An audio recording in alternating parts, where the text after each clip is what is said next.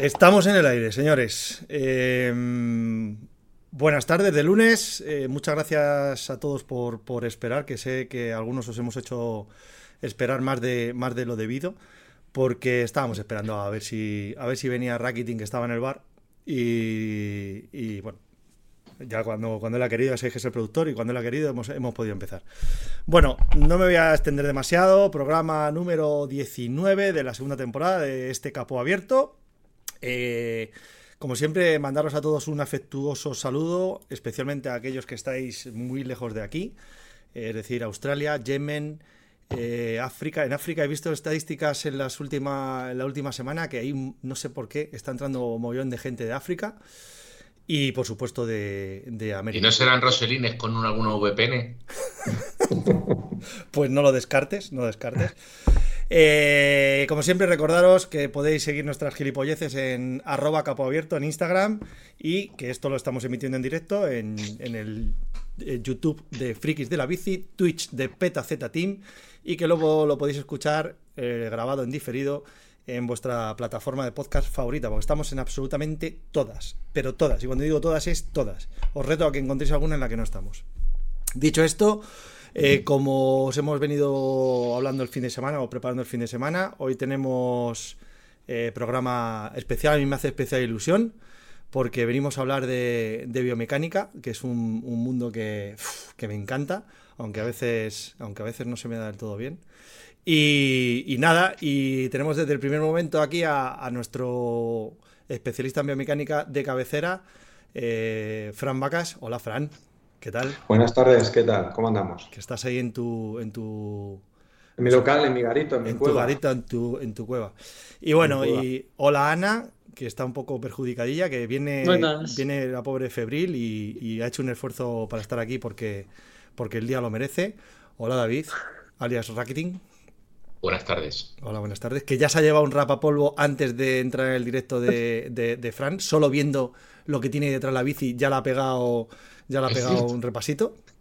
Sí, porque eh, os, eh, os, he, os, he, comentado que le quería hacer una pregunta en directo sobre una cosa mía de la bicicleta y me ha dicho, bueno, vete subiéndole 10 grados las manetas, ¿vale? Así me ha dicho, ¿sabes? Como... Cállate, cállate un poco, tonto, cállate un poco.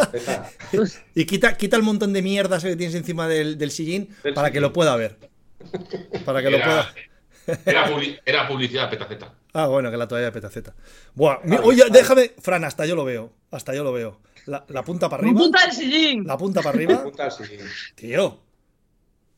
Venga, vale. Quizás es la perspectiva ¿eh? de la cámara. Sí, a lo mejor, pero no. Yo creo que no. Yo creo que no. Yo creo que está, está tirando para arriba esa. Mira, mira, para los que no lo estáis viendo, eh, le está poniendo un nivel. Está poniendo un nivel. Le está poniendo un nivel. ¿Y qué? Tira para atrás, ¿no, Raki? Sí, unos, unos 7 grados con 3. Hacia arriba, ¿no? Hacia arriba, sí. Pero es que lo tiene así adrede, porque Tendrá que ir hacia abajo. Tendrá que ir hacia abajo. No, pero esto, esto, es, esto es culpa mía, esto es culpa mía, esto es culpa mía. No, no, va a ser, de, no va a ser mía.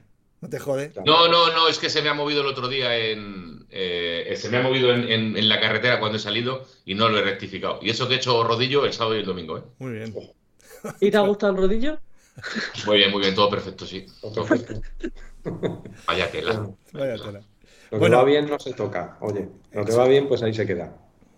En Eso fin, eh, bueno, para los que nos estáis escuchando y para los que nos estáis viendo, por supuesto, eh, os, voy a, os voy a adelantar muy, muy, muy por encima algunas cositas de, de Fran, aunque él se puede auto, auto explicar, para que sepáis también un poco eh, cuál es su bagaje deportivo, que, que es un biomecánico con, con conocimiento de causa porque eh, creo que es interesante saber que este señor, bueno, lleva, aparte de correr, que eso luego lo hablaremos, que eres un, o eras, un, un, gran corredor, eh, sobre todo tienes en tu haber récord mundiales, como por ejemplo el de mil kilómetros, outdoor, pero en, o sea, al aire libre, pero en... En, en velódromo. En, en, Talavera, ¿no? Y luego en, el road, en carretera. En carretera, en una zona que a lo mejor tú conoces. Y luego hay velódromo cerrado, que ahí no lo conseguí. Entonces tenemos el de al aire libre por carretera, que concretamente lo hice en una zona que conoces, de San Martín de la Vega 100 Pozuelos, de Rotonda a Rotonda. Eh, son 10 kilómetros y medio, 94 y pico vueltas. Y luego el otro lo hice en el velódromo de Talavera la Reina, que es al aire libre, que son, pues eso, 250 metros, 4.000 vueltas. Total. ¿Cuatro mil vueltas? Sí, porque el récord, o sea, tienes el récord. Tengo 4.000 y pico para estar seguros de que estaban todas y todo eso. Eh, pregunto, Claro. tienes el récord Guinness. Eh, no, en ciclismo el récord Guinness es si te has caído 700 veces seguidas. No, es el récord de la Ultramarathon Cycling Association. Es quien lo homologa.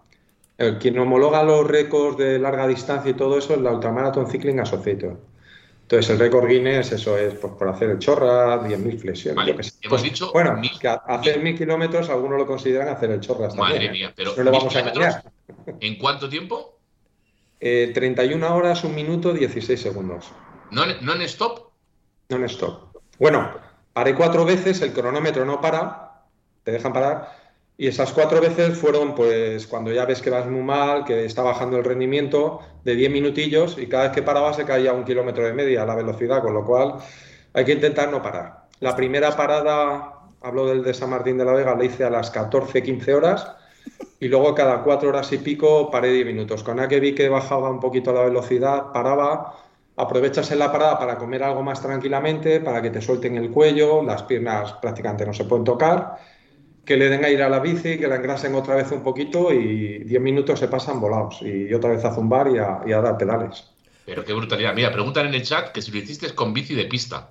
Sí, la bici de pista es... es- la, la- además llevé la bici, que de hecho la tengo aquí en mi centro, está ¿La espada? ¿La espada?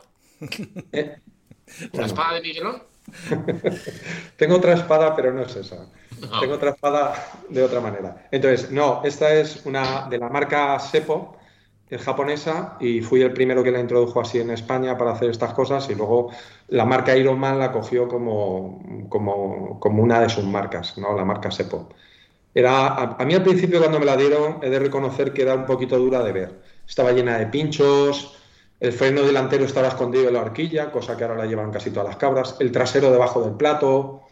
Eran cosas raras de ver que yo, y cuando ya la llevé a casa y la vio mi hijo, que era por aquel entonces pequeño, 12, 13 años, y se quedó mirando y le dijo, ¿te han dado la bici de Batman? Digo, entonces me va gustando. Si es la bici de Batman, ya me va gustando. Qué bueno. Bueno, además de eso, el récord mundial de la hora. En, en dúo, ¿no? En- Sí, por pareja. dúo con Rubén, sí, con Rubén Ruiz, que era el que tenía el récord de la hora máster en España. Y entonces esto surgió un poco pues por el carril bici de Colmenar, pues vamos todos picados, pues me piqué una vez con uno, que era él, y cuando ya íbamos los dos a reventar me dijo, ¿tú eres Fran Vacas? Hijo, le he ganado. ha hablado el primero. y nada, nada, cosas que piensa uno que luego no son. Y empezamos a, a vernos más a menudo y me dijo, tenemos que hacer algo. Dice, y hay algo que es un récord de la hora dúo entre los dos. Digo, yo soy ultraciclista y jamás he corrido en pista. Dice, no, no, te vienes cuatro veces. Bueno, fui al velódromo de Galapagar, que es el único que tenemos aquí en Madrid cubierto. Eh, empecé a mirarlo y dije, esto está tirado. Me di una vuelta tranquilitamente. A la segunda vez de arriba del todo me caí, me rocé toda la rodilla, el codo. Y cada vez que voy, lo tengo aquí metido, para subirme a la línea negra, que es cuando ya está el peralte, tengo que dar tres o cuatro vueltas y hacer un poquito porque me cuesta. Tengo todavía metida la cadera. Hostia. Y lo difícil, pues es que en cada vuelta íbamos, va tirando uno y en cada vuelta teníamos que hacer un cambio por arriba. Y claro, en realidad la gente piensa pues que en el velódromo no hay aire ni nada, pero claro, tampoco el ir a rueda en las curvas y tal, pues tampoco te da ningún tipo de ventaja. Entonces es un poquito la las rectas que hay en los dos laterales cuando puedes aprovechar un poquito el rebufo. Y bueno, pues ahí lo hicimos. Joder, Estuvo... Hablamos de, un, hablamos de un rebufo de dos segundos, tres segundos. Sí, muy poco. Salió una media, creo recordar, de 49 y pico, una cosa así. O, sí, una cosa así. Entonces, sí, pero vamos, mm, eh, yo iba muy, muy, yo pillaba poco rebufo, pero ya, claro, vas a plato a piñón fijo, vas sin frenos, eh, no te puedes acercar mucho. Él sí, él era un dominador de la pista, se iba muy pegado a mí, en cualquier momento se abría, pero yo esto ya me costaba más. Y claro, yo me pegaba poco, me acuerdo que estaba Antonio Ali retransmitiéndonos el récord en- allí y me decía, pégate, pégate, porque había un micrófono, habíamos llevado pues, música todo el rato para hacerlo. Y recuerdo que mil kilómetros me ha costado mucho, pero el récord de la hora, yo me acuerdo de bajarme con la boca blanca, totalmente sin poder quitarme el casco, Me lo quitó el entrenador de Rubén, el casco, porque digo, quítame el casco, con calambres, algo horrible. O sea, es algo. En el algo- individual, Es en el caerte individual. ya y darlo, No. haberlo dado todo. Es dúo, es dúo, David. Dúo. En- No, pero yo. Ah, Ah, vale, vale. Pensaba Sí. que hablabas otra vez de. no, no, no. Teníamos que ir constantemente rodando los dos. Bueno. mía. Que, venga, vamos a avanzar. Al margen de eso, bueno, Fran eh, es que es un tío que es para conocerlo, pues, es, es experto espeleólogo eh, y, y además, eh, eh, a ver cómo explico esto. Da- das como cur- cursos como de supervivencia militar o algo así, ¿no? ¿Cómo se llama exactamente lo que hacéis? Bueno, hago entrenamientos tácticos con militares, Bien. especialistas de operaciones especiales. Hago un curso he dado a la Policía Nacional y a guardias civiles que quieren entrar al OGEO o que quieren entrar en el GAR de rappel táctico, ¿sabes? De cómo aprender a rapelar. Pa- Para la gente que jamás ha hecho rappel, pues bueno, pues necesita aprender un poco y algún cursillo de eso hemos dado. Tengo relaciones con ellos y eso, pues de mi pasado militar, pues todavía te queda un poquito ahí esas cosas. Ana está poniendo una cara de flipada. Sí, sí, sí. Bueno, a ver. Hemos hecho de todo, escalada en hielo, rappel- defensa de cañones, espeleología. Eso te iba a decir. Que rappel es lo del descender de las montañas, Sí. ¿no? Y... Sí. Vale, vale. Bueno, que todo esto es para que un poco que la gente sepa que al final, eh, bueno, pues que Fran es un buen biomecánico, entre otras cosas, porque o aprendía él mismo a correr y a, y a pedalear, o si no estaba jodido. Dicho esto, eh, Fran, prepárate que vamos, voy a empezar con el bomba- el bombardeo de, de preguntas. Y ahora, y ahora que entramos en, en el tema de la biomecánica, ¿te viene por devoción? ¿Te viene de, de estudio? ¿Te viene de qué? De todo lo que me has contado. Pues claro, yo era, yo era un gran obseso para, para mí mil kilómetros. eh, era eficaz el ir bien con la ropa, el casco aero, la cabra, mantener la postura, los vatios, todo muy controlado, porque aunque son 31 horas, cada segundo cuenta al final y, no deja de ser una crono de, de 31 horas. Entonces, pues bueno, la cabeza se evade, va y viene, pero es una competición muy larga de 31 horas.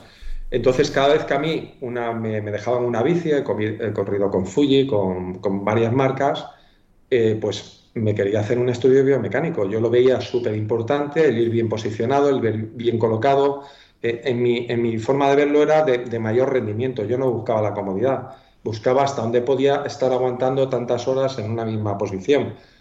Al final, si tú vas cómodo, vas a aguantar el doble que si te baja una arandela más y eso es insoportable y te tienes que levantar cada 10 minutos. Y entonces la aerodinámica se va a hacer puñetas. Si tú puedes estar ahí todo un montón de tiempo ahí acoplado en la bici, tu velocidad media es la que va a ganar. Entonces me viene de siempre haber estado buscando biomecánicos.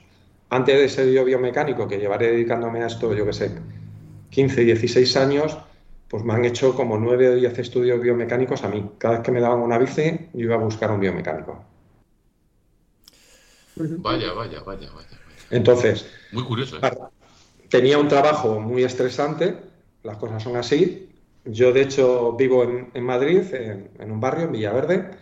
Eh, me iba a trabajar a Arganda del Rey, que está a 50 kilómetros de distancia, me iba con la bici a las 5 y cuarto de la mañana, dos focos, dos traseros, dos delanteros, chaleco reflectante. Curraba mis 8, 10, 11, 12 horas, sabía cuándo entraba, no cuándo salía, y me volvía en bici. Ya llegaba a casa con el entreno hecho. Y sábados y domingos que no trabajaba, pues me levantaba a las 5 y cuarto y volvía a casa a las 3 con 280, 270, lo que tocase ese día. Entonces, eh, claro, para mí era importante. Pero ¿cómo que lo que tocas? Todos. Pero Luego, vamos, luego me dice a mí aquí. Yo los pero últimos ver, años ¿cómo que estuve es- compitiendo, Pero ¿a quién le toca 280 kilómetros un sábado? a mí, Pero vamos a ver, que yo que, que se nos va a notar. Se puedo asegurar que antes del récord a un mes vista, que por cierto cogí el 8 de mayo porque no había llovido en 10 años, cayó la del pulpo, pero es que desde que he hecho el récord hace 11 años no ha vuelto a llover. Digo, es que también, digo, ya es, es, es acertar. Los, yo los últimos 4 o 5 años que he estado compitiendo haciendo esas barbaridades, al año me salían 30, 32 mil kilómetros. Madre mía. Escucha, Fran, Fran, cuéntale, Pero eh, cuéntale no, lo que. no de estar sentado, sino No. como, yo- como me decía el entrenador, me, me decía, decía, aquí me falta media hora. Digo, oye, dice, es que cuesta abajo también se dan pedales, aquí me falta esto. Y entonces aprendimos a que eran horas, horas y horas, pero, Pero has dicho que ha llegado a hacer en un año 32.000 kilómetros. Yo no, había escuchado eso nunca. Pero escucha, no había conocido David, David. No ha venido nadie aquí que me lo haya dicho. Raki, Raki que nos cuente, que nos cuente, que nos cuente lo que hace, lo que él hacía cuando se iba su mujer a la playa, qué es lo que hacía. Frank, ¿qué es lo que hacías tú? Pero calla, pero escucha, que es que tiene mujer, es que flipo. Sí, sí, sí, tiene familia, tiene familia. Sí, gracias, gracias a la mujer he conseguido estos récords, porque si no me hubiese ayudado ella con la familia. Pero Frank, cuenta lo que hacías, cuenta lo que hacías, tío. Claro, mis padres tenían un piso en Denia Denia y Javea, pues ya sabéis cómo es el mundo ciclisto, ciclismo. Me decía mi mujer, nos vamos, digo, vale, yo me iba un viernes a las 12 de la noche, llegaba a las 2 de la tarde, 500 kilómetros, y me iba a, rodar tranquilamente de noche. A mí me encanta rodar de noche. Si no lo habéis hecho y, lo aconsejo a la gente, eh, es una sensación, focalizas los olores, los ruidos, cuando a las 4 de la mañana te vas durmiendo por una carretera secundaria y sale un perro ladrando detrás de una alambrada, te pega un subidón de reponte, te pones a 40 por hora, la adrenalina, esas cosas que pasan. Y claro, yo luego me bajaba a las 3 o a las 4 a echar un pis y decía, ¿qué narices hago yo aquí? Todo el mundo durmiendo y tal. Y te venía la idea, decías, no, no, es que tengo un motivo, tengo que batir un récord y aquí no hay nadie aplaudiéndote, aquí nadie te mira, eres tú, tu cabeza, tus movidas y es lo que tienes que hacer, y esto es lo que hacías, y es lo que te hace realmente fuerte. Pues yo me acuerdo, esto si te levantas un día y dices voy a batir un récord del mundo, como que no va a salir. Esto tienes que ir habiendo, eh, haber ido subiendo peldaños, pues con la espeleología, recientemente, meto en cuña, se ha conectado cuatro complejos cársticos en Cantabria de 400 kilómetros de galerías. Yo he estado en el club explorando 6-7 días bajo tierra, a 900 metros de profundidad y ahora los compañeros son los que lo han conectado. En la tierra de Fernando Sancho Yarto, en Cantabria. En Cantabria, es, el Himalaya de las cuevas. Entonces, hemos estado allí. Entonces, eso te da ya un, tanto. El empezar, yo vengo de correr más que de la bici, yo corría carreras de 100 kilómetros. Entonces, claro, pues me dijeron que había una cosa más dura, que era un Ironman, allá que me fui yo y en el hice seis Ironman y en el Ironman vimos que lo mío sí, correr está muy bien, nada, nada, nada de nada. Y la bici es donde empecé a despuntar y es donde mi entrenador dijo, olvídate lo demás, a bici, cuanto más largas a la prueba, mejor para ti, yo gestiono muy bien el sueño, y entonces cuanto más largas a la prueba de varios días, pues mejor para mí. Eh, los rivales van cayendo y yo puedo estar ahí pues dando un poquito más de caña. Entonces, todo eso se entrena y tienes que entrenar el comer, tienes que entrenar el beber. No te puedes hacer 500 kilómetros a base de geles y barritas. Entonces, tienes que comer comida y tienes que pagar mañana y un buen desayuno, claro.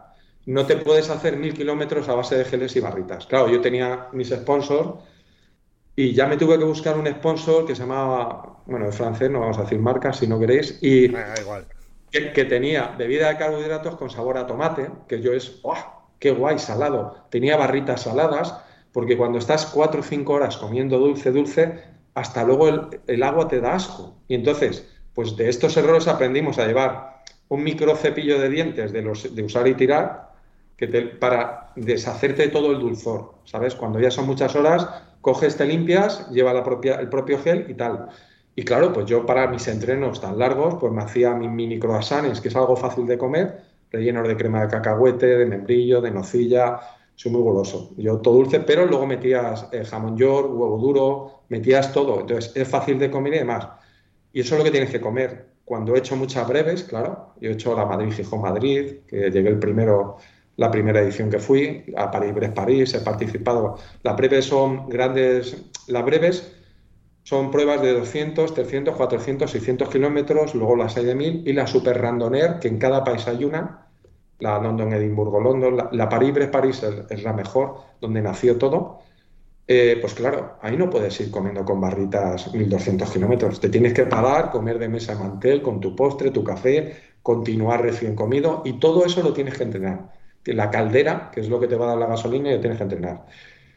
Porque si no, pues en el primer récord que hice, pues estuve cuatro horas en pleno récord pedaleando sin beber, sin comer, porque no me entraba nada.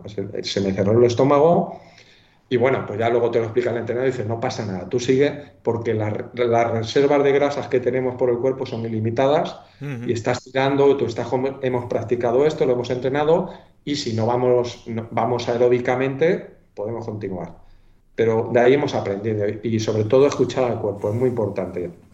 Yo me acuerdo que a las 3 de, mañana en tal- a las 3 de la mañana en Talavera la Reina, mirando, me iban a dar un bidón, digo, quiero tortilla de patata. Y claro, se quedaron los asistentes diciendo, ¿qué nos estás contando? Digo, tortilla de patata. Y además, como si fuese una mujer partido de antojo, que me la traigáis ya. Tortilla de patatas a las 3 de la mañana, pues fueron a un pub que estaba abierto y le dijeron al pobre camarero, haznos una tortilla aquí en la cocina que has cerrado.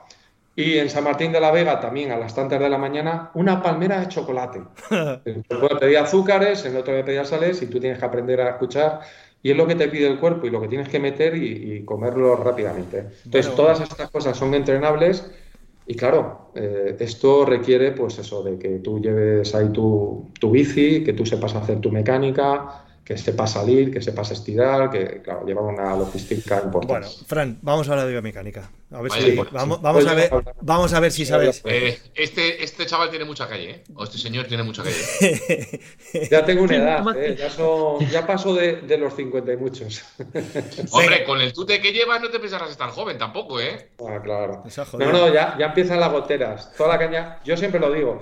El Everest es muy sano, pero te quita un año de vida la escalada del Everest. Y los récords que yo he hecho, pues. Al final Si no es un, un año, debe andar cerca.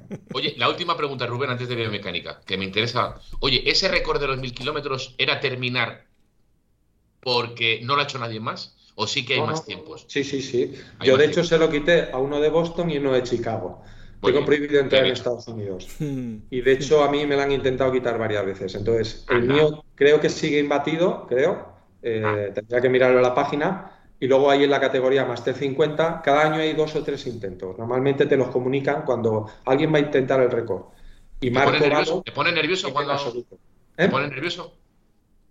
Te pone nervioso que te dicen, ojo, que te lo quieren profanar. Ah, todo tu no, territorio, no Los te nervioso. están para ser si me lo tienen que quitar. Si los re- y si no me lo han quitado ya. Los récords están para quitarse. Yo los he quitado y es imposible que lo puedan mantener durante mucho tiempo. Cuando yo empecé en la ultradistancia éramos pocos, se puede decir, y me lo pongo que era un pionero, ¿no? Pero ahora ya hay mucha gente. Ahora la ultradistancia ha calado fuerte, Mucho sobre todo en países como Alemania, en Francia, en Estados Unidos, pero es que en España hay muchos, hay muchas pruebas ya de ultradistancia y muy buenas y muy duras. Bueno, Qué bueno. David, ¿puedo ya lanzarle preguntitas o no? Sí, sí, estás, en tu casa. Venga, eh, permitirme el lujo, pero voy a empezar con dos o tres preguntitas que tengo de mis Roselines, que, que- que yo creo que ha, pa- ha pasado ya a mitad del club, han pasado por allí por, por el despacho Sí. de, de Fran. Y a ver, Baldo, Baldo, Baldo además hace una que te, te va a encantar porque es muy típica. Eh, si tienes una pierna más corta, ya sabes, una dismetría, si es bueno o no, pone un suplemento en una de las zapatillas. Y la respuesta es depende. A ver, una pierna más corta, 5 milímetros, un centímetro, habría que valorarlo, ¿vale? Entonces, cuando ya hay una pierna, pues por un accidente, una patología o algo de más de 2 centímetros, pues sí, habría que suplementar un poquito, ayudar esa pierna. Cada vez ponemos menos alzas, antiguamente poníamos muchas, ahora cada vez ponemos menos desde que podemos medir en tiempo real qué potencia da una pierna, cómo da otra y cómo poniendo esa alza ha mejorado o no ha mejorado, antes se hacía vista, por decirlo así. O medíamos unos ángulos, pero realmente no sabíamos lo que hacía cada pierna. Y ahora, en el momento que podemos medir lo que hace una pierna, estamos quitando muchas cuñas, muchas historias que hemos visto que es mejor enseñar a la gente a pedalear que el meter suplementos y tal.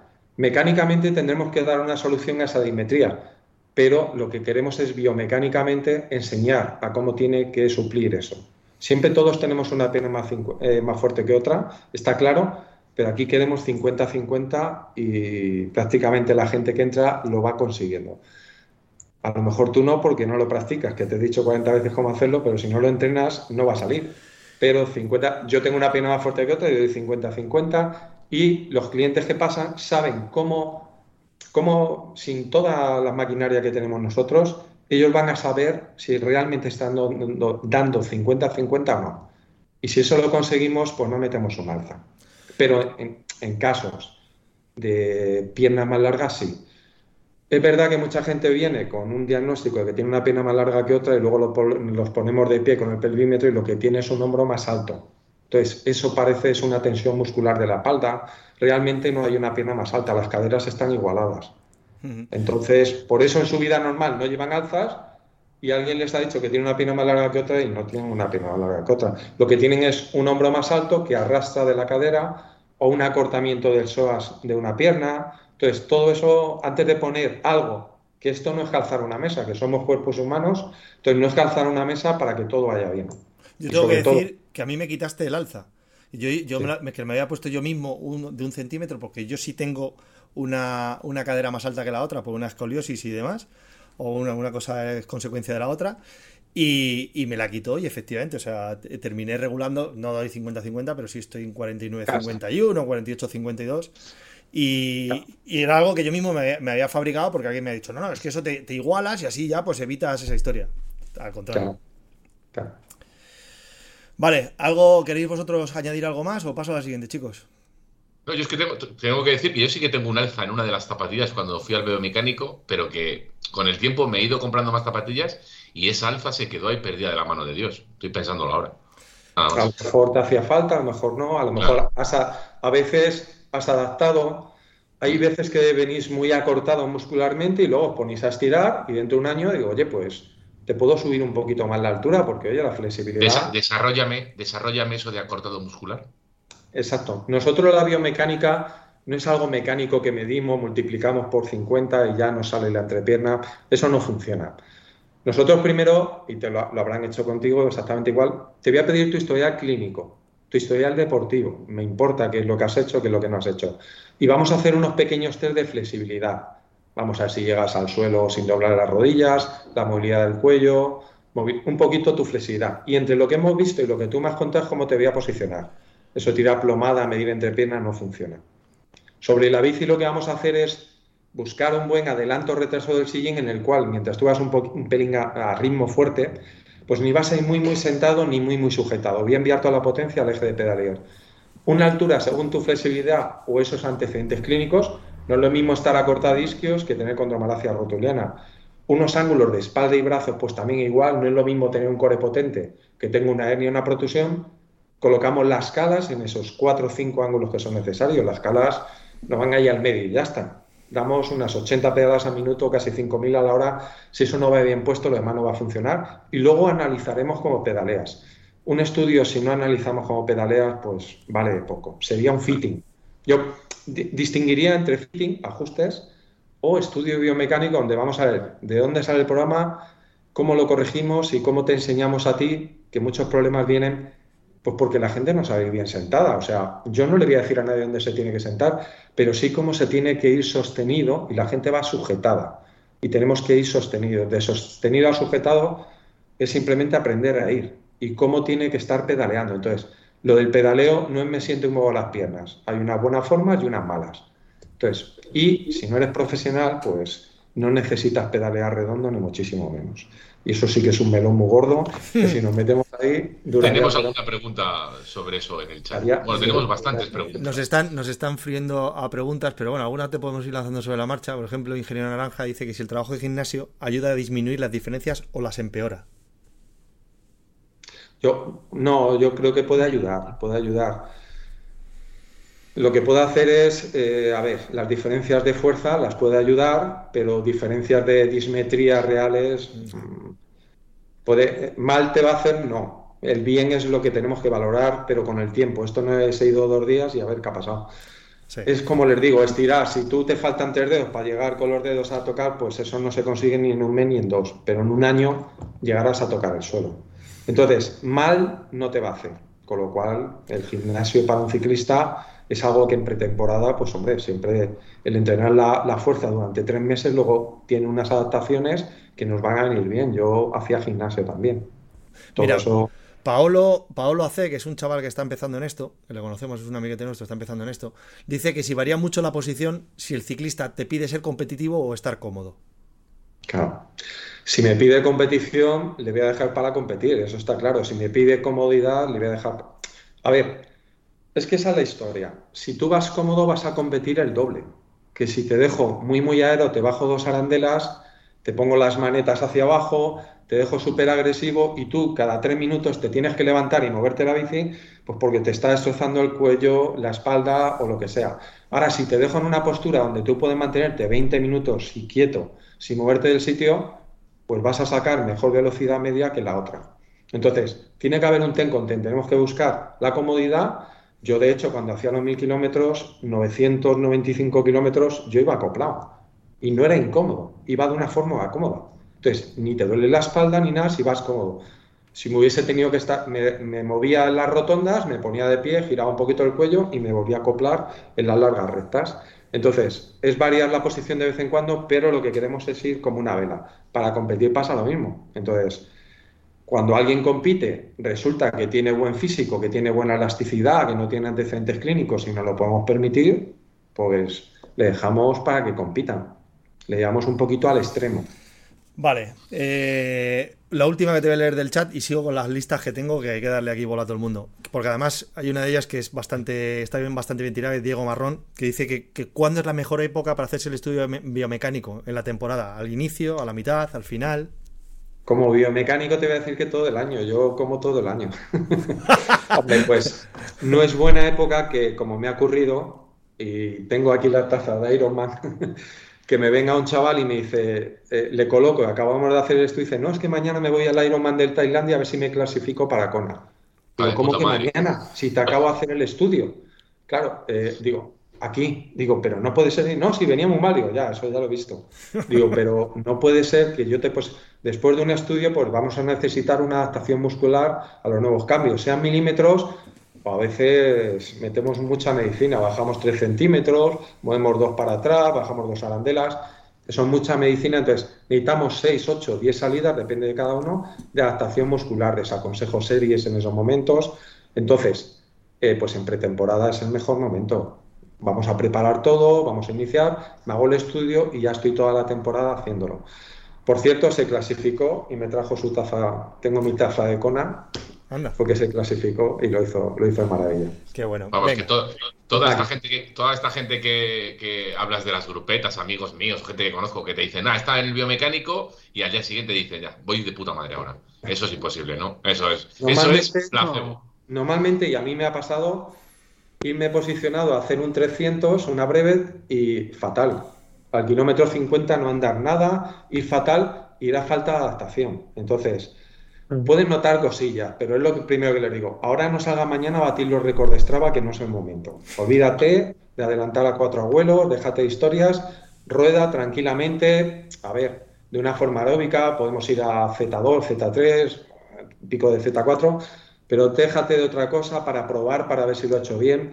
He cambiado tu centro de gravedad, la bici se va a comportar de forma distinta, las curvas las cogías de una forma empieza a hacer S con la bici para ver lo que hemos cambiado. Te, te he bajado una arandela, te he subido. Entonces, todos los centros de gravedad, la bici, tú estabas acostumbrado a una postura, ha cambiado, se ha modificado. Entonces, poco a poco nos vamos haciendo y claro, después del tiempo, y muy importante, pues es lo que le digo, digo, mira, te he colocado, han pasado 6, 8 salidas, si no acabas de ir del todo bien, vienes y me, y me lo dices. Y cualquier cosa que no sea agujeta, me lo dices, pero por agujeta no me llames, que vas a tener. Vas a tener, cuando metemos tanta medicina, hay agujetas. Venga, más. Pues otra, otra, otra que te va a gustar. ¿eh? Otra, otra, ya, otra que te va a gustar, eh, Fran, de otro Roseliner. Eh, Quique, este te va a gustar. Las diferentes angulaciones en las calas, de estas de 0 a 9 grados, para zapatillas de carretera. ¿Ventajas y desventajas?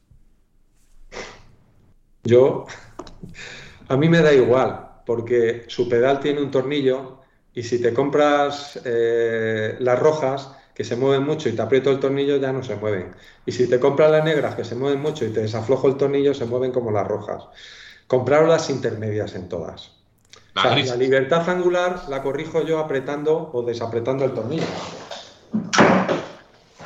Esto tiene un tornillo, en look, en speed play, en todas. Si yo aprieto el tornillo me da igual la cala. Y si lo desaflojo, vas a tener mucha libertad angular. Siempre recomiendo pues la cala intermedia, la que tengáis el color intermedio. Que es la de 4 grados, ¿no? Me parece que es la de 4, ¿Eh? es la de 4 grados, ¿no? 4 o 5 grados. Sí, ¿sabes? Esa, esa, esa, esa, es negra, vale, pero es la que menos... No, es que está muy vieja, es gris. ¿Es gris? sí. Pues esa, la intermedia, la gris. Esa nos da más manejo para abrir o cerrar. De todas formas, una cosa son los grados que ponemos los biomecánicos, nosotros medimos en 0, 2, 4 y otras son los de las escalas que llegan a 9 grados, cosas que, tienen pues esas angulaciones, esa libertad angular que se llama. De hecho, yo normalmente me gusta que vayan las calas apretadas, sobre todo en montaña, porque la gente las lleva muy sueltas y te caes el doble.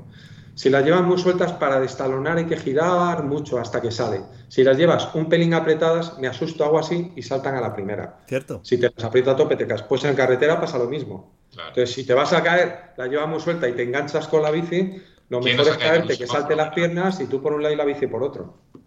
Yo la primera vez que me puse unas calas me caí en un semáforo. Como todo. Esas duelen mucho por, por varias razones. Lo primero que vas a hacer al caer es plantar la mano la clavícula va a sufrir, vas a dar con la cabeza y si vas con la grupeta se descojona. va a ser horrible. Eso es lo que más duele. Las risas de todo, porque te ha visto todo el mundo. Además, esas caídas a cámara lenta, que tú sabes que te caes, que no te da tiempo a sacar el, pie y te da tiempo, se pasa toda la vida en un segundo y dices, prefiero caerme a 40 por hora, me levanto, hago así que, esas caídas así. Y que estás pensando, me voy a caer. Ah, y, además el, del coche detrás seguro que me está grabando y, luego lo, van a poner en las redes sociales. Se han engañado, tú tenías, tu bicicleta de 26, te han engañado amigos de la grupeta en comprarte una bicicleta de carretera, quedas a las 6 de la tarde después de la etapa del Tour, te crees Miguel Indurain, te has comprado un maillot de campeón del mundo AliExpress, llega el primer el primer semáforo y te caes al suelo. Es así. Se la vi. Se la vi. Es así. Bueno, eh, Fran, dice eh, Capitán en Instagram que si cambia algo la mecánica de una bici, si es para rodillo o para salir en ruta. No, vamos, yo no cambiaría nada. Si la vas a hacer mientras vayas bien adaptado en la bici, en rodillo yo no cambiaría nada. Rodillo siempre nos va a doler un poquito más el culo porque es más estático, salvo que utilicemos una rocker, una rocker plate. Eh, yo sí que en rodillo aconsejaría que la rueda delantera fuera, fuese unos 2 centímetros, un dedo más alto que la trasera, como si estuviésemos subiendo una cuesta. Muchas veces el problema de gente en rodillo es, eh, nosotros nivelamos la bicis a nivel, es que los cuando ponemos el soporte para la rueda delantera es muy chiquitín y la gente está así. Y es que se está cayendo constantemente contra el manillar. Entonces yo primero nivelaría y una vez nivelado subiría unos 2 centímetros la rueda delantera como si estuviésemos subiendo una, pedaleando normal, pero además.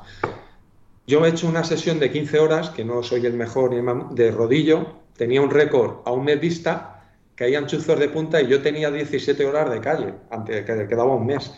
Y caían chuzos de punta y digo, joder, ahora que estoy fino, ahora no. Cuando estaba fino, digo, salgo a la calle, pillo una pulmonía o me caigo y tiro seis meses de entrenamiento por la borda. Y 15 horas sin problema. Eso sí, vino la pandemia, me llevé el rodillo a la bici, me subí tres días, 20 minutos y dije, el aburrodillo no puedo. Cuando no hay motivos, digo, no puedo. Y sin embargo, las 15 horas las hice tan encantado. hay gente que ha estado 24, ¿eh? Hay gente que ha estado 24 horas y... Sí, sí, hay mucho talento del rodillo. Hay, bestias.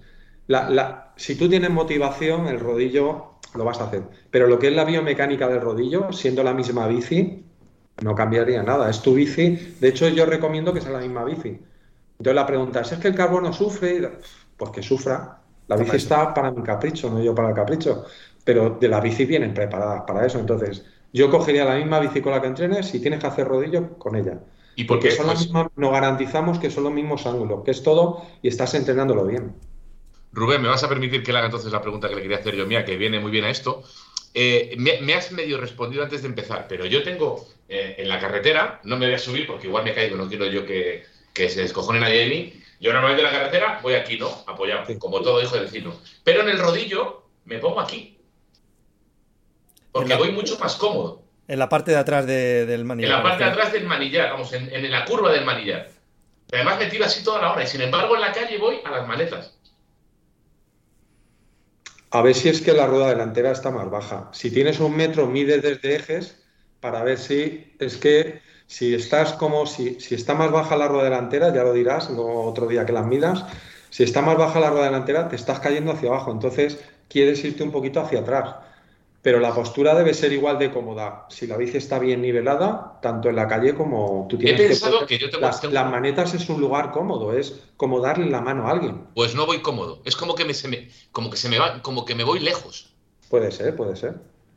Porque sí que he pensado que igual eh, las pelotas de la Rocker Plate me hacen que, la, propia madera se la parte de atrás y me la tire para adelante, porque incluso sí que tengo eh, tengo peana puesto y todo, tengo la madera y tengo puesto una peana de la rueda. pero es que me, me noto como que, como que fuera más largo en... en... Estoy Pues- diciendo ingeniero naranja en el chat exactamente lo mismo que tú. Como si el Rich fuera más largo. Le pasa lo mismo. Sí, sí, sí, sí, totalmente, macho. Yo creo que me ha pasado, ¿eh? Alguna vez. Y yo creo que es por lo que comenta el de adelante. A Yo- mí me yo pasado también que, yo no voy mucho bien así. nivelada la bici.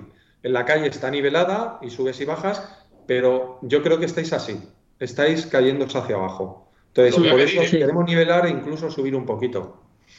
Pero puede ser, ¿eh? si tienes un metro más de eje, de eje de la rueda al suelo y de eje de la delantera Claro. y de eje de la rueda trasera hacia abajo. Más fácil. Ah, de los dos ejes, vale. ¿Tiene- ¿Tienes A el metro a mano? bici En el suelo el sillín está hacia abajo y ahora cuando, a lo has a puesto el sillín estaba para arriba. Aldo, eh, medido- Fran, Antes dicen, hemos visto que estaba un grado y pico para arriba el sillín. dicen por aquí Desde en ahí el al chat. suelo, Ahí, ahí. tanto delantera como trasera.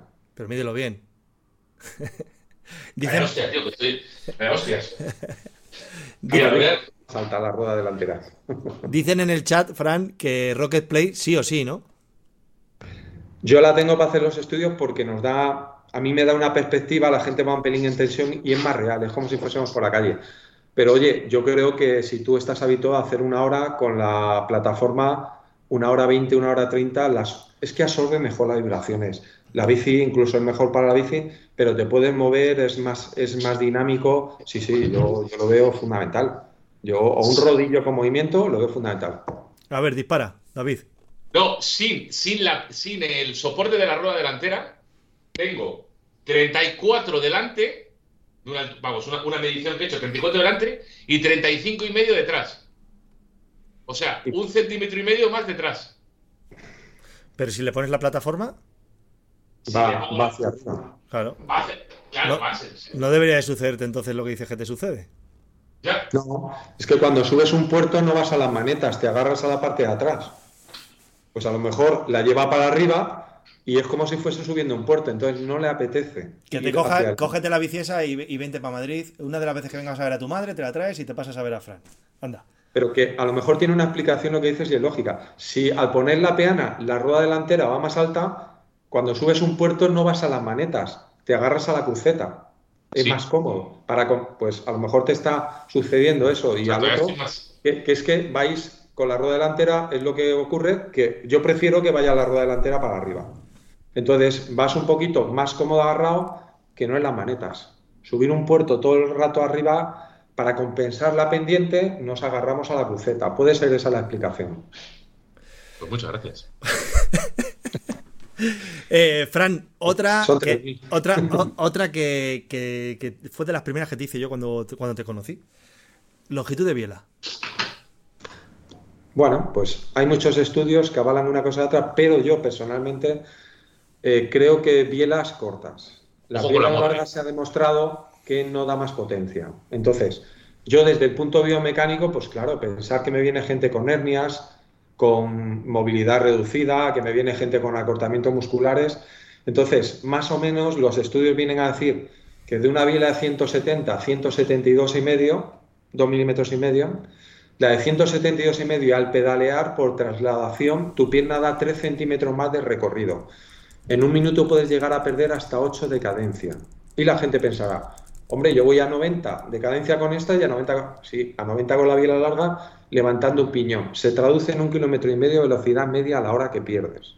Ahí ya, Hola. nos van a- ahí ya nos va gustando esto. Ya cuando Eso dices sí. eso, Sí, sí, sí. va gustando. Entonces, ¿para qué quiero yo con alguien de, de elasticidad reducida, etcétera, etcétera, o lesiones, que su pierna suba dos y medio para arriba, dos y medio para abajo, 80 pedaladas a minuto, casi 5.000 a la hora? Si no me da más potencia. De hecho, yo los récords en la cabra llevaba 165. ¿Para qué quiero que me dé la rodilla a la barbilla? Puedo conseguir más aerodinámica. Pero en carretera, pues una longitud normal, una estatura, recomiendo 170, salvo para gente muy bajita, porque el problema de la biela corta es que cuando te pones de pie, el siguiente golpea en el culo. Hay sus convenientes no sus inconvenientes. Pero, Fran, esto no va por medidas de, de 170 a 180 de altura. Esto va un poco. Yo no, yo no veo escaleras para alto ni escaleras para bajos. Todo el mundo tenemos un rango motor de pierna. Con 170 realmente, tanto en montaña como en carretera, iríamos prácticamente bien todos. Entonces, luego, alguien muy grande, muy grande, pues bueno, le vamos a meter 175. Y a, mujeres ahora en las bicicletas especiales que se están haciendo para mujeres, que ahora ya se van haciendo, ya meten de serie 165. Claro, en tallas S, tallas, ya meten las bielas más acortadas, ya vienen de serie. En montaña esto va a costar un poquito más, pero ya hay muchas bicicletas de montaña que vienen con bielas de 170 o les dejan elegir. Porque antes en montaña era todo el mundo 175. Pues por esa idea, ¿por qué no pones a todo el mundo 170? Salvo los extremos, la mayoría de la población con 170, mi recomendación es que vas bien. Ahora, si tenemos 172 y medio y no competimos, pues tampoco te vas a gastar ahora, porque yo le había dicho 200 euros de prisa y corriendo. ya estaba pensándolo. Ya estaba pensándolo. si compites, si te gusta, pues claro, yo, yo era algo que tenía. Entonces, eh, claro que lo vas a notar, sobre todo en que vas a conseguir mayores aceleraciones y mantenerlas durante más tiempo. Una biela corta y una larga, en una cuesta, ¿quién va a salir antes? El de la corta va a salir antes. En montaña, cuando bajas y hay que subir, con una biela larga tienes que tener mayor, mayor palanca. Pero la gente piensa que es que da más potencia. Es que el plato no es solo bajar, es también subir, es un reloj. De 12 a 6 tiene más potencia, pero de 6 a 12 la pierdes. Entonces, es lo mismo. Te va a dar lo que ganas por un lado por el otro. Entonces, no te da más potencia ni, ni te la quita. Lo que te quita es agilidad. Entonces, por eso las bielas cortas van bastante bien. Hay un montón de estudios que así lo afirman y alguno que no. Y igual que otro tema que no habéis preguntado, pues saltará los platos ovalados y un montón de cosas. Que son las preguntas típicas, ¿no? Pero bueno. Pues mírate. Estamos con lo de la biela. Esta sería una explicación. A los biomecánicos nos gusta acortar porque vemos mayores aceleraciones, los rangos motores eh, funcionan mejor y sobre todo, pues ¿quién viene a verme? Pues yo quisiera que me viniese a ver pues toda la gente que quiera mejorar y demás. Pero esto es como el dentista. Tú no vas al dentista hasta que no te duele, no sé qué, no sé cuánto. Pues la gente que viene aquí es porque le duele todo, el cuello, la espalda, el culo. Entonces es cuando ya saben que tienen que hacerse un estudio pero en realidad esto es para todo el mundo, para por higiene postural simplemente, pues es recomendable hacerse un estudio. Sí, como tú me has dicho muchas veces, ¿no? Que en Estados Unidos es, está ya en el ADN. Es habitual que te compres la bici y te salgas de la tienda con tu estudio hecho ya. Hmm. Aunque ¿Esto llegará a pasar en España? Sí, ahora hay algo parecido que son fittings y demás, pero claro, es, te hacen una higiene postural, pero porque todavía, a ver, muchas veces los biomecánicos nos peleamos, parecemos a veces otro gremio, por el, nosotros solo llegamos al 5% de los ciclistas y estamos peleando y yo no quiero el 5, quiero el resto del pastel. Entonces, para que el resto del pastel se decida hacer un, estudio, hay que hacer charlas divulgativas de qué es la biomecánica, para qué sirve, qué vas a mejorar. Entonces, tenemos que explicar a veces, porque muchas veces me llaman clientes, pero yo es que no soy profesional. Digo, no, si yo profesional le veo dos o tres al año y, y años que no. O sea, yo vivo de la gente amateur de la gente que se hace daño. Los profesionales van como van, tienen sus biomecánicos en sus equipos, eh, son milímetro arriba, milímetro abajo, ahí no, no vamos a solucionar nada.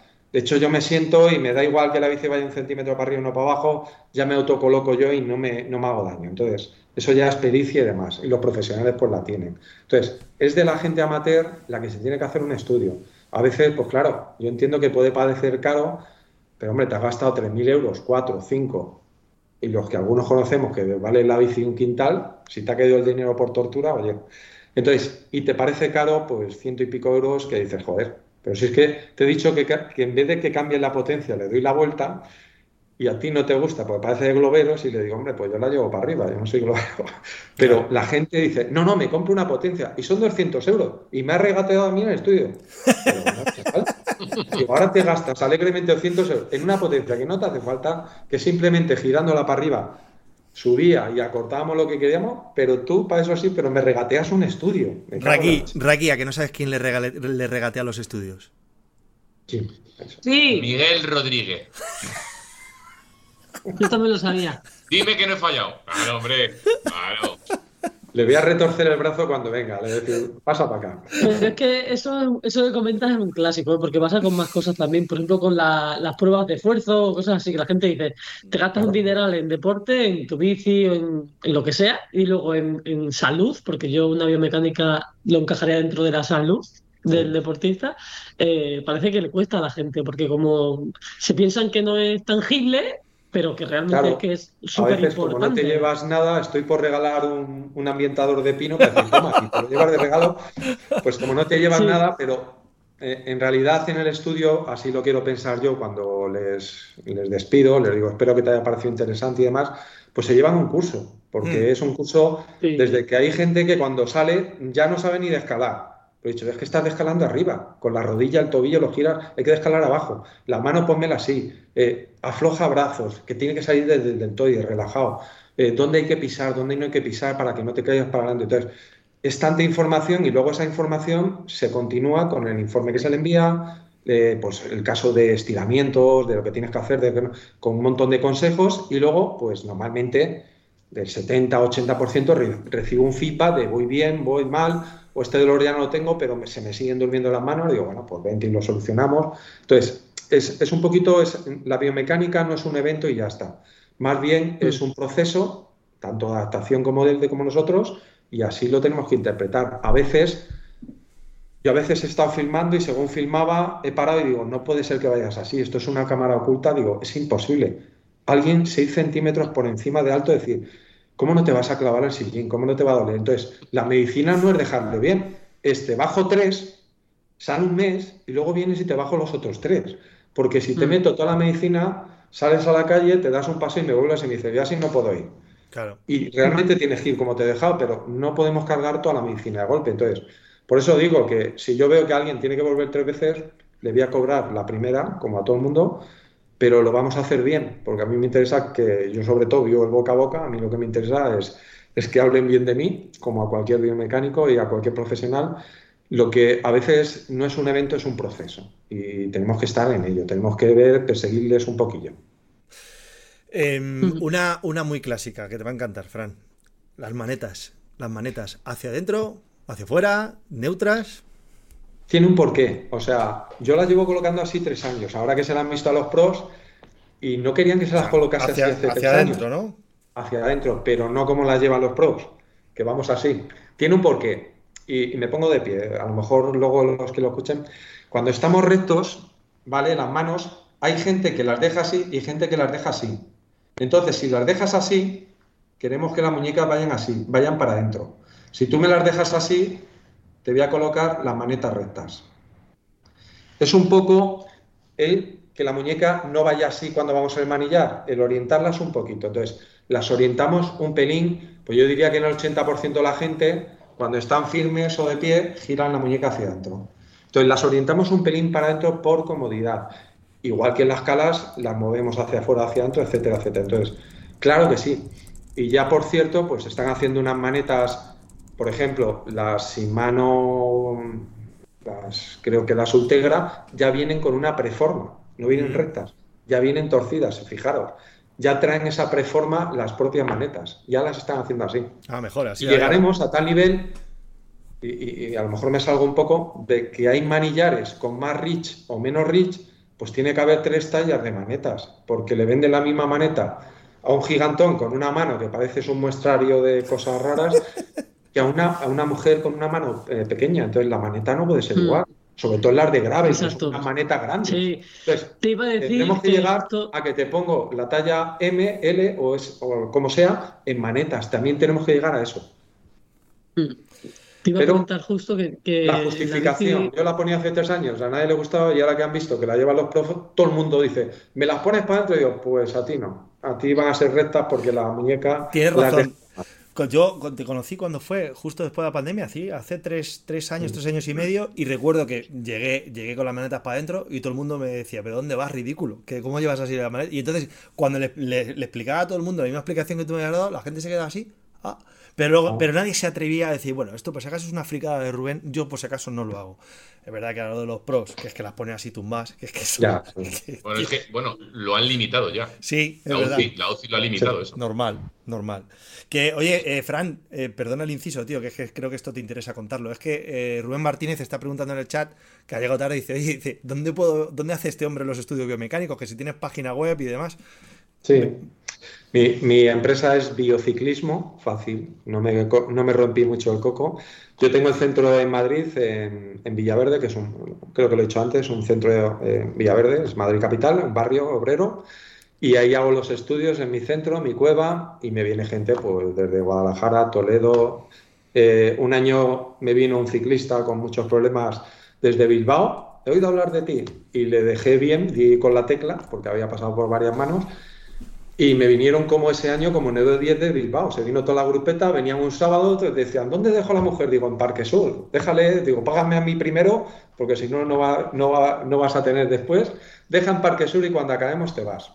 Entonces te viene gente de todos los puntos. Ah, perdona, y, a un palentino de pro, que vosotros conocéis bien, que se llama Miguelín, que es compañero del Movistar y Team, como Ana, que cuando os dieron la bici, Ana, eh, tuvo que, que no se encontraba cómodo y demás y no daban con la tecla, ¿no te acuerdas, ¿te acuerdas de él, Fran? Sí, sí, sí, sí. sí.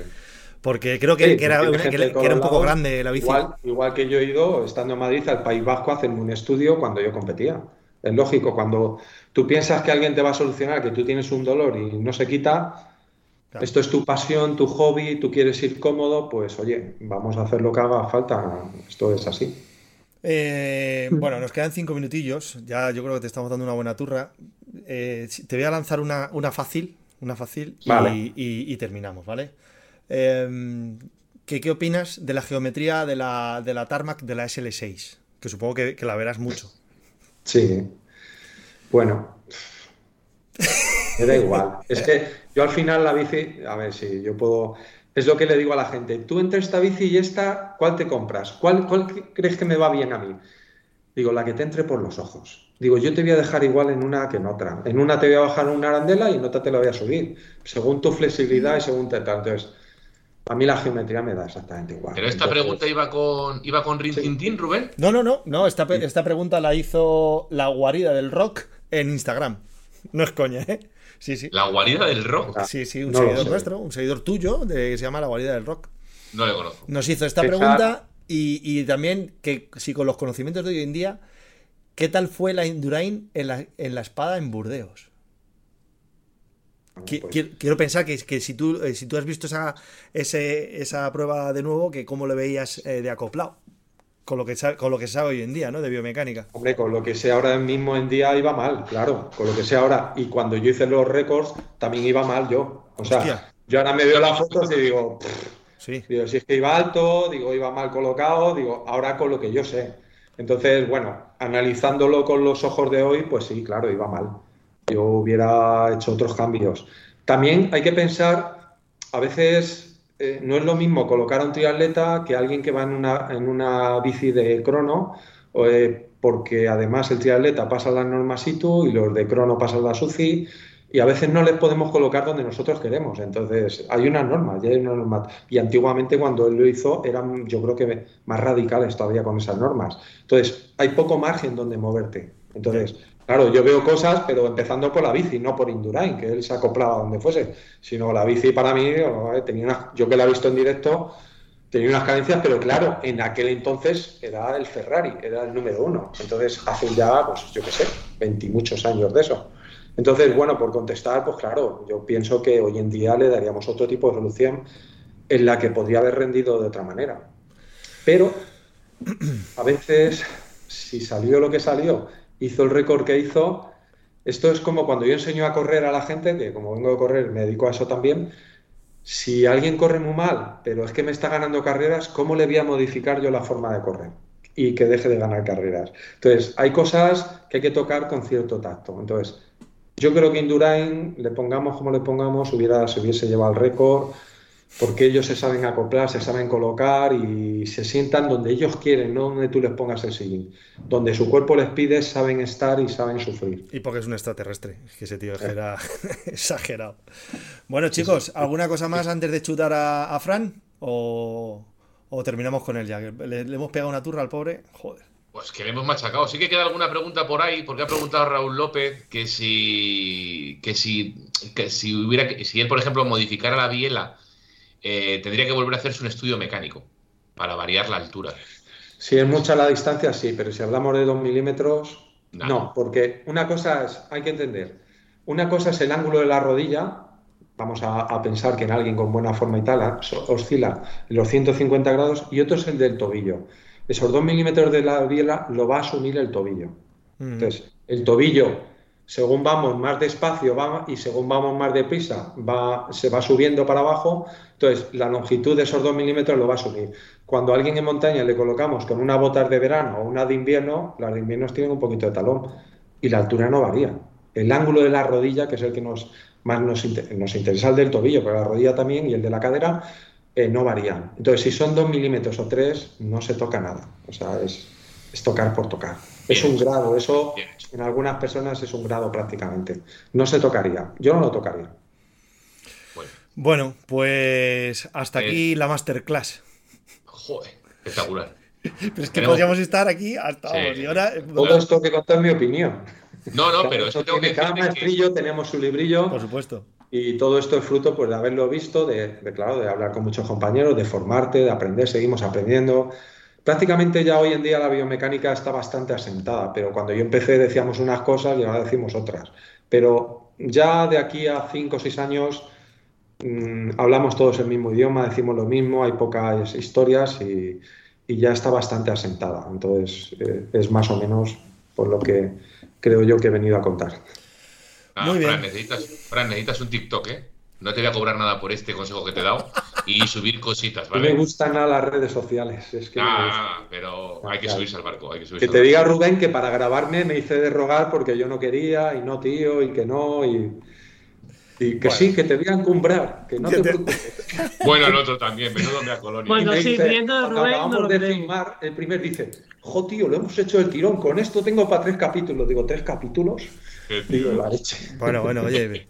Pero no ha ido mal, ¿eh? De hecho, es, No, no, no. lo- los vídeos, los vídeos hay, hay un par de ellos contigo, dos o tres, y tienen miles y miles de, de visualizaciones. Sí, y todavía, después de tanto tiempo, todavía hay gente que sigue haciendo alguna que Es otra que- pregunta. Es que es, es cierto que dentro del mundo ciclista hay mucho ambiente cuñadil y mucha gente sabe de, mucho de todo, pero en biomecánica no se moja tanto la gente. Es más complicado meterte, ¿sabes? Correcto. Bueno, Yo venga, creo que en vamos todas a. las grupetas está la guapa, el feo, el, el cómico, el listo y el que te dice vas bajo, vas alto, vas. Y cuando Eso. vienen a mi centro, pues saben que no. Ven que ni alto ni bajo, que no saben. Así es, así es. Eso pasa en todas las grupetas y en todos los grupos. Bueno, Fran, eh, biociclismo.com. Y si tiene, ahí tenéis eh, su número de teléfono, os contesta por WhatsApp y, y nada, tiene, si estáis interesados, llamadle lo antes posible porque suele tener bastante, bastante lista de espera. Así que, y después de este vídeo seguramente más. Que la otra vez cuando, cuando le sacamos en la tele tenía casi hasta un mes de, de parecía esto la seguridad social. Ha estado, ha estado muy interesante hoy, ¿eh? Nada, la gente por aquí agradeciendo, agradeciendo tu y- tiempo, Fran, por aquí la gente en los comentarios también. Muy Bueno, bien. Señores, eh, la semana que viene más, eh, como siempre, ya sabéis, suscribiros, campanitas en todos los canales y hasta el próximo día. Muchas gracias, chicos. Gracias, Fran. Un abrazo a todos. Chao. Adiós, adiós. Chao.